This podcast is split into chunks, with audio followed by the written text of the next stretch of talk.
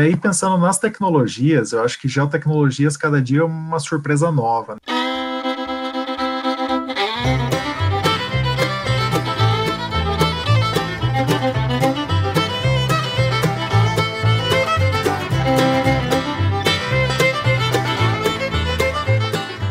Inteliagro Podcast. Inteligência agrícola no seu dia a dia. O podcast para você que é profissional ou que quer conhecer mais da agricultura digital. Mas vamos lá, Daniel, você que deu uma resenhada aí, eu já comprei esse livro também, mas ele não chegou aqui para mim, né? Aqui no interior interiorzão tá um pouco mais complicado, mas fala aí para nós o que, que, que esse livro aí tá trazendo para a gente sobre geotecnologias, quais são as, as novidades aí, as últimas tendências para esse negócio. Eu acho que a, a, a, principal coisa que ele traz é mostrar para a gente que você não precisa saber da última tendência para saber do que está acontecendo de melhor aí na agricultura digital. Então, o que, que ele faz? Ele te traz uma base teórica muito sólida para que você consiga aplicar em ferramentas de agricultura digital e dessa forma você vai conseguir extrair o melhor dela aí. Então, por exemplo, aqui no livro a gente tem é, o capítulo 1, né, ele fala aí do que, que é a agricultura digital, a quarta revolução e tudo mais, mas aí daí em diante a gente tem aí vários capítulos falando, né, o primeiro deles falando de sistema de localização por satélites, né, trocando em miúdos aí, todo mundo não gosta disso, mas é o GPS e seus afins. É, análise da variabilidade espacial e temporal, nesse ponto aqui a gente está falando de você entender cada ponto da sua fazenda, como ela funciona espacialmente e como essa dinâmica muda ao longo do tempo, né, temporalmente também. Depois a gente fala de imagem e sensoriamento remoto aplicado à gestão agrícola. Nesse caso aqui, é, é, é, um capítulo bem interessante que ele vai é, te mostrando passo a passo de como o sensoriamento remoto ele foi entrando aí para a agricultura e quais são as aplicações de fato. Na sequência, a gente tem geoprocessamento aplicado ao gerenciamento de lavouras, esse capítulo aqui escrito com base é, professora Gleice e professor Lucas aqui da Unicamp, onde foi lá a minha base, né, quando eu comecei nas geotecnologias junto com a professora Gleice lá, é, a gente discutia muito sobre isso, sobre a necessidade de você ter essa matéria básica para todos os alunos, e acho que isso é fundamental, né? E aí, o sexto capítulo que a gente tem a amostragem de interpretação de mapas, né? Então, você vai aí da página 20 a mais da página 136, mais ou menos, falando aí de geotecnologias, e num livro que você tem 344 páginas, ou seja, você tem quase metade do livro falando de geotecnologias. Cara, isso é fantástico, né? Se a gente pensar que agricultura digital é um, é um tema super extenso, né? Que você consegue aí lidar falando sobre é, diversas tecnologias da aplicação aí de tecnologia da informação no agro. Você tem aí cinco capítulos, seis capítulos, na verdade, falando disso, quase metade do livro falando disso, cara, é, é de fato um assunto muito importante e é por isso que a gente está tratando dele aqui nos últimos tempos, porque não tem como você trabalhar com agricultura digital sem pelo menos entender as geotecnologias, né, e como que elas conversam aí na agricultura. Acho que esse é o ponto que a gente quer falar aqui hoje.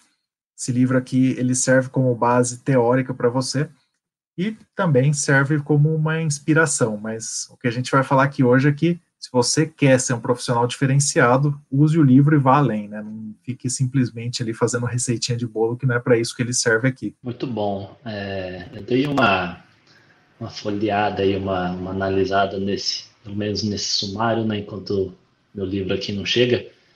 E acho que de forma resumida a gente pode falar que entre esses temas aí, nesses seis ou sete temas, se eu não estou enganado, ele fala um pouco sobre ferramentas pouco sobre produtos e um pouco sobre análises, né? Então acho que está bem, bem distribuído aí, fala e, e, como que na verdade tudo isso ele acaba se conversando, né? Para chegar nesse tema maior aí que são as, as geotecnologias, né? Essa área que você é, é o especialista, você se especializou durante toda a sua graduação, sua pós-graduação também em cima desse tema, né? É, queria que você falasse aí um pouco sobre, sobre a geotecnologia. Eu acho que é um termo aí um tanto quanto novo, né? Não sei se é novo, pelo menos para mim é muito novo. E ele pode parecer um pouco intuitivo, né? Uma junção de palavras aí, mas se pudesse definir isso de uma forma fácil para o pessoal que está acompanhando a gente aí, como que você falaria? Geotecnologias é simplesmente você trabalhar com todas as tecnologias que são espacialmente explícitas aí, sendo elas para processamento quando você fala de geoprocessamento, seja ela para simples visualização quando você fala de mapas, sejam elas para é, um, um, entendimento melhor do negócio quando você fala aí da, da espacialização das coisas com a geolocalização. Então, enfim, é um arcabouço aí de tecnologias espaciais, né, voltadas ao entendimento e resolução de problemas reais. Então, você não usa geotecnologias para resolver problemas é, que não existem, né? Então, eu acho que muitas vezes a gente tem aí essa, essa coisa da academia também, né? De ah, a academia não resolve problemas reais, a academia está pensando lá em não sei o quê, e a, a tese de não sei quem que não tem nada a ver. Cara, mas não é bem assim, né? Se você não tem um problema real, jamais alguém vai pesquisar sobre isso. E se alguém está pesquisando sobre isso, é que ele está enxergando um problema que vai acontecer há algum tempo, né? Você cria essa ciência básica antes de você criar a tecnologia de fato. Acesse nosso site www.inteliagro.com.br e fique por dentro das maiores tendências da agricultura digital. Ah, e não esquece de seguir a gente nas redes sociais.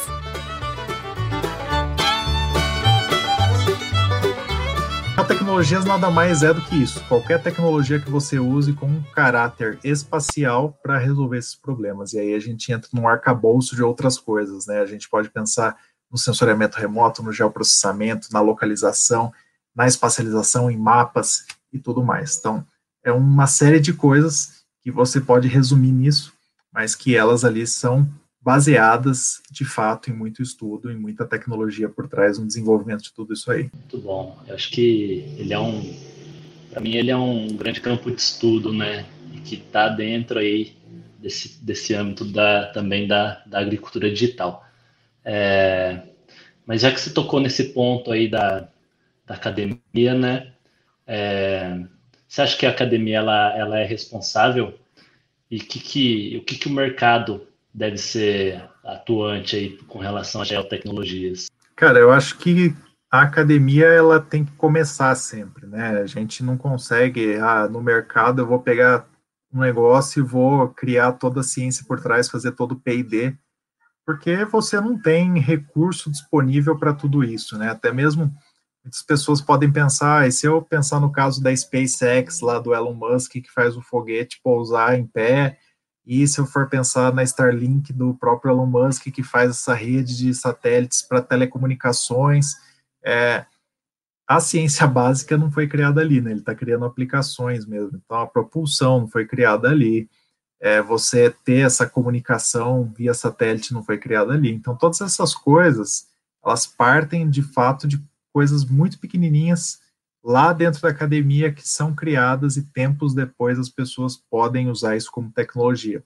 E eu acho que isso aí tem o seu valor, né? A gente não pode simplesmente menosprezar porque a academia não vai chegar na tecnologia, né? E, e ao mesmo tempo a gente não pode achar que o mercado não vai conseguir chegar lá porque não tem nada pronto. Tudo isso tem que funcionar muito bem orquestrado para que não falte nem de um lado e nem de outro. Se faltar de um lado ou de outro, a gente vai ficar penso, né? Imagina um setor que você tem um mar a ser desbravado aí, você não tem nenhuma ciência básica por trás. Ou é algo que de fato traga muito valor no curto prazo e você consiga que a iniciativa privada absorva tudo isso de uma maneira absurda, e é muito difícil você ter isso, isso aí são em períodos de exceção, então se você tiver, sei lá, uma guerra, se tiver alguma coisa que faça com que se acelere, talvez você consiga, de fato, fazer com que essa tecnologia ela chegue de uma maneira mais sólida, mas se não, você tem que ter todo esse ciclo aí de análise, né? Você, assim como eu, trabalhamos em centros de pesquisa já ao longo da nossa carreira, e a gente sabe que é dessa forma, né? A ciência básica ela está sendo construída lá atrás. Às vezes você fala, nossa, que coisa idiota, o cara é, ficar rodando um átomo dentro de um acelerador aí para ver tal constituição da matéria. Mas isso aí, depois de alguns anos, pode chegar numa bateria que dura sete vezes mais do que a que a gente tem hoje, né? E a gente não pensa nisso naquela hora, porque não é óbvio, é totalmente contraintuitivo isso. E ao mesmo tempo, nas geotecnologias é assim, né? Imagina se ninguém fosse louco de tentar lançar um satélite lá 60, 70 anos atrás. Hoje a gente não ia estar falando disso aqui porque não existiria a geolocalização, os GPS, o posicionamento global e tudo mais. Então, é, sempre tem uma sementinha lá no fundo que vai fazer com que todo o resto seja fluido, né? Então, para mim, qual que é, de fato, a diferença entre academia e aplicação? Você cria lá soluções, você cria lá tecnologias, você cria lá ciência, e de fato as empresas pegam isso daí e transformam em soluções, resolvem problemas da ponta. É para isso que serve a iniciativa privada. Aí a gente fica pensando aí no papel de algumas empresas que são de pesquisa e ao mesmo tempo são empresas. Falando, por exemplo, uma Embrapa da vida, né? Até nosso amigo aqui no chat falou sobre a Embrapa.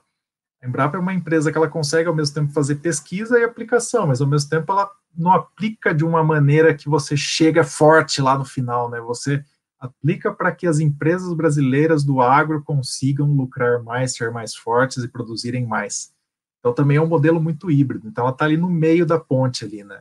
Então, se você pensar academia fazendo tecnologia, empresa criando solução para problemas reais, acho uma maneira de juntar isso aí que vai estar tudo certo. Esse é o segredo. Muito bom, cara. Eu, na minha opinião, é, é assim, né? acho que nem nem 8 nem 80, né? Cada setor tem a sua função aí, assim como tem muitos pesquisadores excelentes, tem muita gente que está no mercado que é excelente, também tem os muito ruins, né? E os pesquisadores muito ruins também, o pessoal que está aí na, na pós-graduação faz alguma algum trabalho meia boca aí só para o cara ter um, um, um diploma e está simplesmente aguardando um espaço aí no mercado de trabalho, né? Então, acho que isso, a gente que foi da pós-graduação, a gente viveu muito disso, né? É, então, assim, eu acho que cada, e, e, cada, cada setor, ele tem a sua função, né? Então, a academia, ela é muito importante, né? Na verdade, a academia, ela, ela é o berço da inovação, né? É onde, de fato, vai surgir coisas ali para alguém que quer empreender aí, quer partir para o mercado, conseguir absorver aquele conhecimento e sair para o mercado, né? E eu, eu sinto também que com o aparecimento das startups aí, isso, isso facilitou demais, né? Eu vejo muito como, como a startup sendo essa ponte, né? Uma ponte fácil e, e mais acelerada de conseguir levar essa inovação que está sendo desenvolvida dentro da academia e entregar para o mercado. Né? Acho que se for pegar aí os pessoal que está no doutorado, eles têm muita, muitas oportunidades de conseguir aplicar suas teses aí, pessoal do mestrado também, dentro do mercado, simplesmente pensando em algum modelo de negócio que seja aplicável, né, daquela pesquisa que ele está fazendo, que é para chegar ao produtor de uma forma muito mais fácil, né? Então, é, tem obviamente, algumas instituições de pesquisa aí, como você falou, a Embrapa, que já está pensando muito na aplicação, né? Inclusive eles apoiam demais aí as, as startups. A gente foi apoiado também por eles para conseguir é, pegar, né, usufruir da, de todo o arcabouço de conhecimento que eles têm.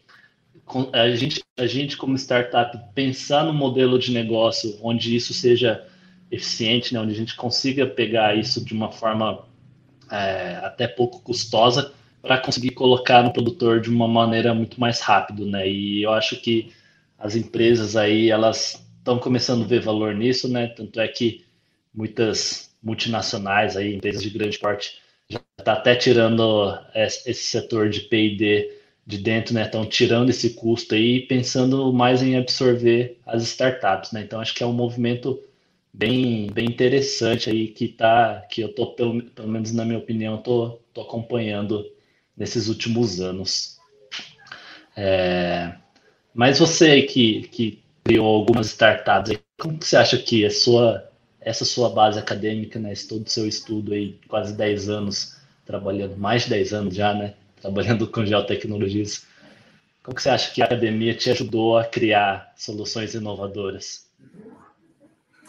Cara, a academia ela consegue de fato te dar uma base muito sólida ali para você pensar fora da caixa. Acho que esse é o principal ponto. Você não está nunca contente o suficiente com aquilo que você tem ali de solução e você vai buscar alguma coisa alternativa que seja viável e que faça sentido no fim do dia.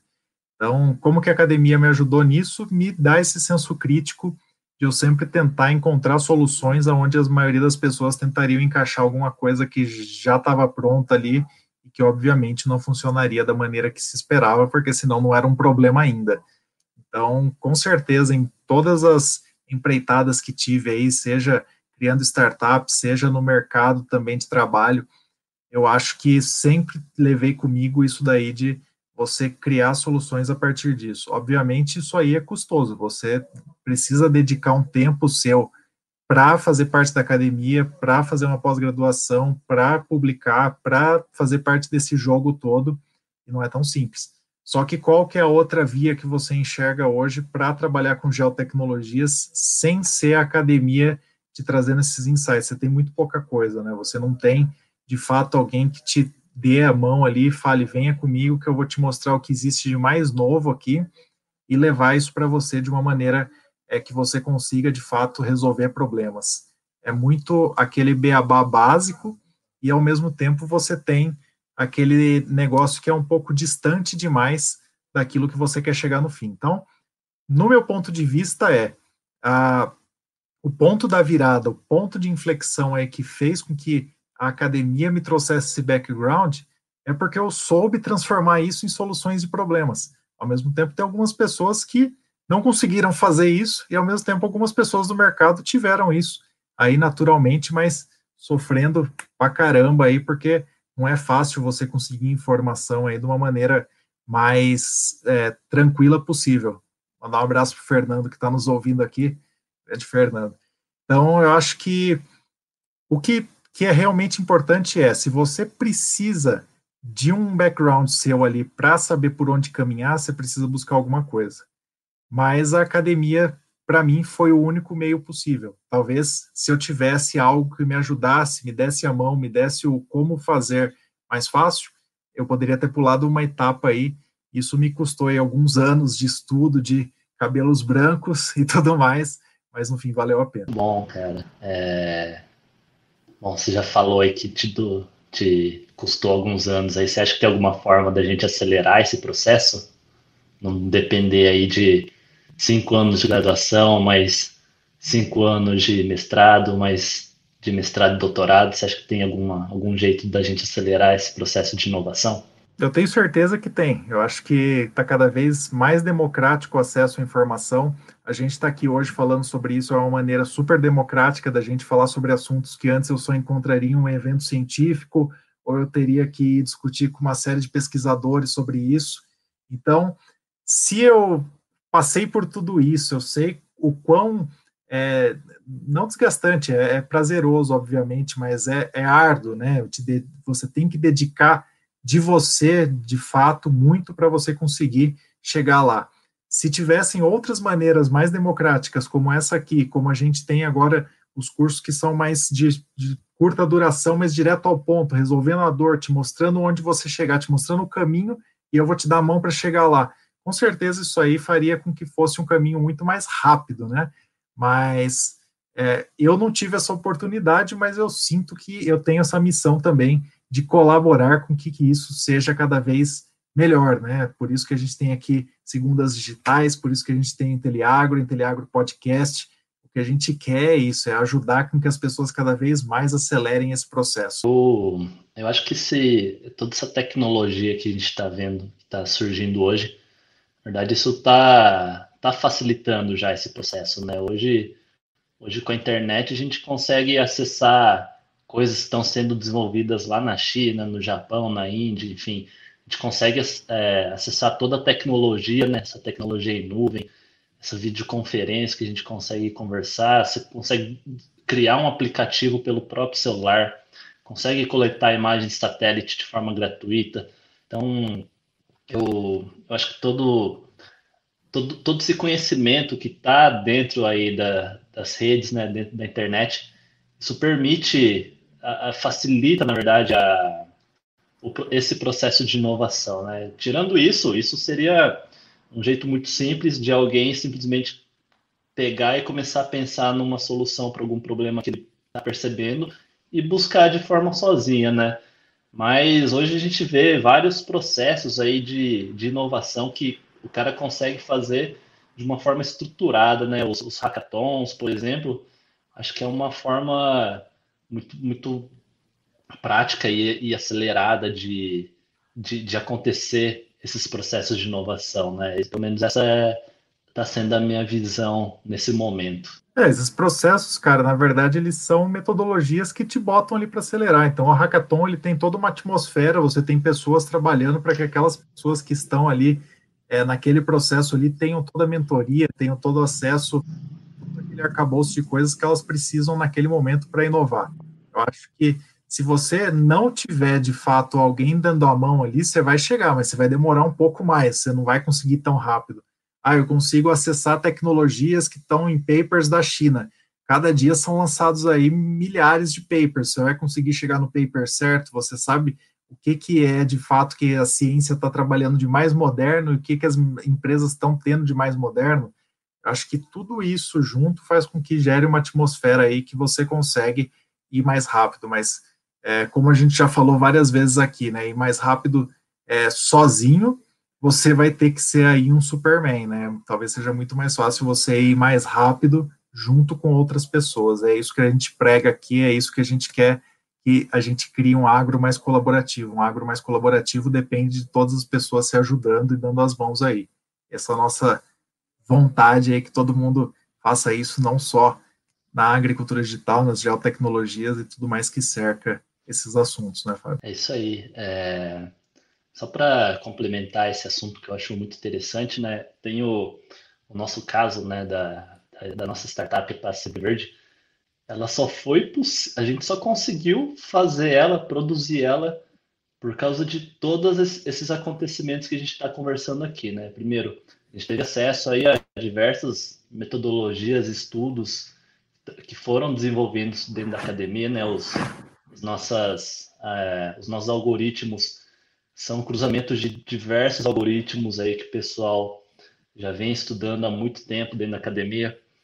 Um outro ponto que permitiu a gente fazer a modelagem é, utilizando dados espaciais foi o lançamento aí desses satélites mais novos aí, né, que tem uma uma é, uma temporalidade muito muito acelerada, né, mais acelerada é uma, uma frequência né, de passagens maior, aí de cinco dias. Tem uma, um, um pixel também muito mais preciso.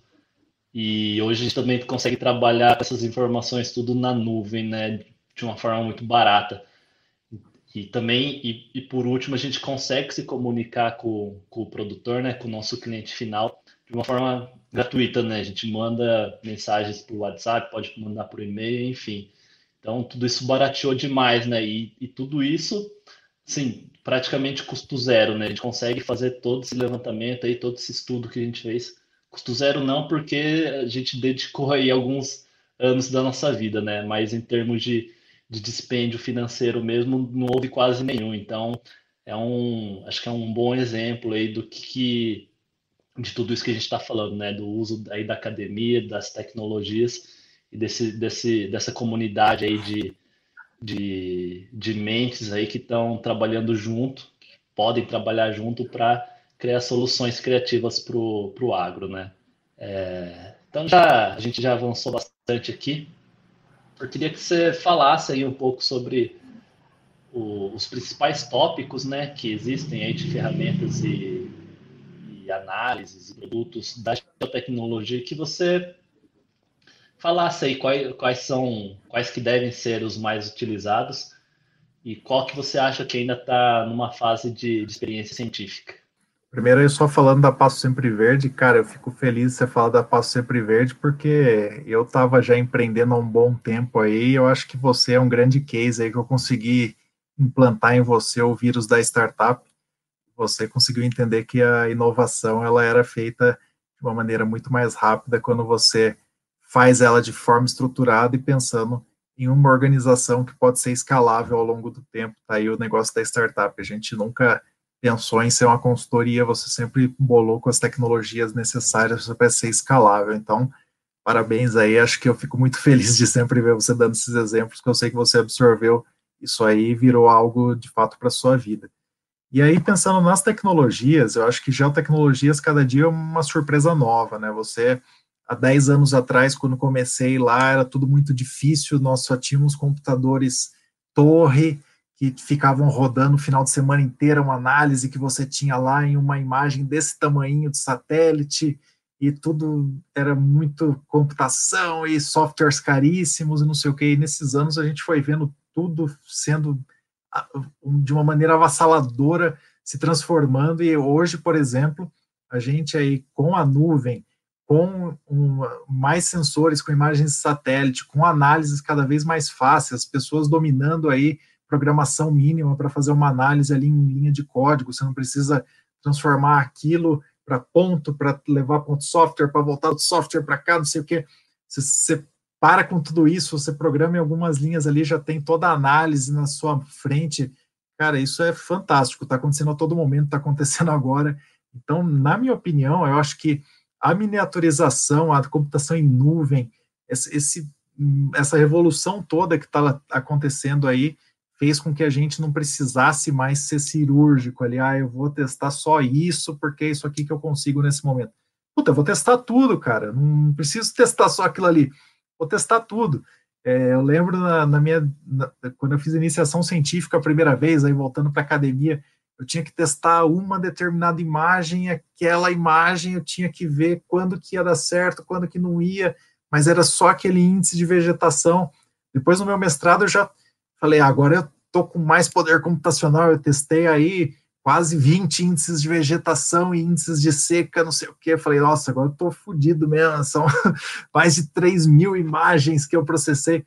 E isso era só o começo, cara. Hoje, cada análise que eu faço, eu testo todas as bandas para todas as imagens do ano para ver o que, que dá uma correlação e a partir dali eu começo a verificar alguma coisa. Se eu estou trabalhando com imagem de drone, eu não vou. Ah, eu vou fazer um pixel único aqui que represente esse talhão e não sei o que. Eu não estou nem aí. Eu vou lá e processo tudo aquilo e vejo no que vai dar, e aí a partir daquilo eu começo a tirar os insights. Então, é, para mim, o que, que vem de tecnologia aí? Sensores, eu acho que ainda é algo que precisa ser muito mais desenvolvido. As pessoas acham que a gente está aí na crista da onda de sensores, mas o que a gente acaba tendo de mais moderno hoje são iPhones voadores aí, né? São câmeras ainda muito aquém do que a gente poderia ter, é, tirando os satélites, obviamente, das grandes agências, né, que a gente tem aí da iniciativa privada, né? É, eu acho que isso tem muito para desenvolver ainda. Então a gente vai ver aí nos próximos cinco ou seis anos aí muita coisa surgindo, já tem muita coisa para ser lançada e tudo mais. Sensores também a bordo aí de aviões, de é, balões, de drones e etc. Cada vez melhores, mais baratos. Eu não preciso mais pagar 100 mil reais aí de um drone com um sensor que consiga medir o NDVI aí que tem o infravermelho só. Eu vou conseguir fazer isso muito mais fácil. E isso tudo parecia muito distante há um tempo atrás e hoje já é pelo menos realidade. Daqui a pouco vai ser mais barato e daqui a pouco vai ser trivial e quando as tecnologias elas viram de massa, aí a revolução aconteceu. Então, eu tenho certeza que a gente passou por esse grande bloqueio que era o poder computacional. Agora a gente está partindo para sensores melhores, para que a gente consiga fazer análises mais assertivas e tudo isso, pensando sempre numa ciência básica lá atrás. Acho que tem pouca gente pensando nisso. Você pode lançar o sensor que você quiser, se não tiver correlação com o estágio fenológico da planta, com quantidade de nutriente, com qualquer coisa dessa, tudo que você está desenvolvendo é chute. E quando você desenvolve as coisas no chute, a chance de dar errado é muito grande, e aí você vai na tentativa e erro, você não vai baseado naquilo que está certo. Então, acho que talvez o recado final seja esse, né? Se a gente quer inovar cada vez mais, a gente deve apostar a ferramenta lá para academia, deixa eles quebrando a cabeça, vai resolvendo problemas reais, daqui a pouco você vai precisar usar aquele negócio lá que aquele pessoal tava mexendo. Bola, cara, muito interessante, hein? Eu concordo total contigo. Eu acho que a gente está aí numa fase onde estamos precisando de gente para pensar, né? Para analisar esses dados. Hoje, como você colocou aí, muita informação sendo levantada e de fato pouca sendo aproveitada, né? E acho que esse, essa, essa questão aí de você ter olhar para os dados, saber interpretar, acho que isso é o que o, a tendência aí da, dos, dos profissionais aí que estão por vir, né? É, a inteligência artificial ainda não, não consegue fazer essas, essas análises, ainda mais que a gente está falando sobre produção agrícola, né, onde tem muitas e muitas, talvez milhares aí de, de variáveis que podem impactar aí na, na, na produção, na produtividade, enfim, que, o que for que seja. Então, acho que realmente tem muita informação sendo levantada, muita informação sendo coletada, né, muitos dados. A academia vem atuando muito forte nisso, né, desenvolvendo aí modelos, é, análise de correlação, enfim. E acho que o cara que quer entrar no mercado aí, o cara tem aí a faca e o queijo na mão, né? O cara simplesmente precisa pensar diferente, pensar num modelo de negócio que seja aplicável para o produtor rural e tacar o pau, cara. Acho que a oportunidade que a gente está vivendo nesse momento ele é, ele é único. A gente está só no começo aí dessa revolução aí da, da agricultura digital. Acho que a gente tem tudo aí para daqui a alguns anos virar uma grande potência agrícola aí, talvez é, produzir muito mais alimentos do que a gente está supondo aí que não vamos conseguir.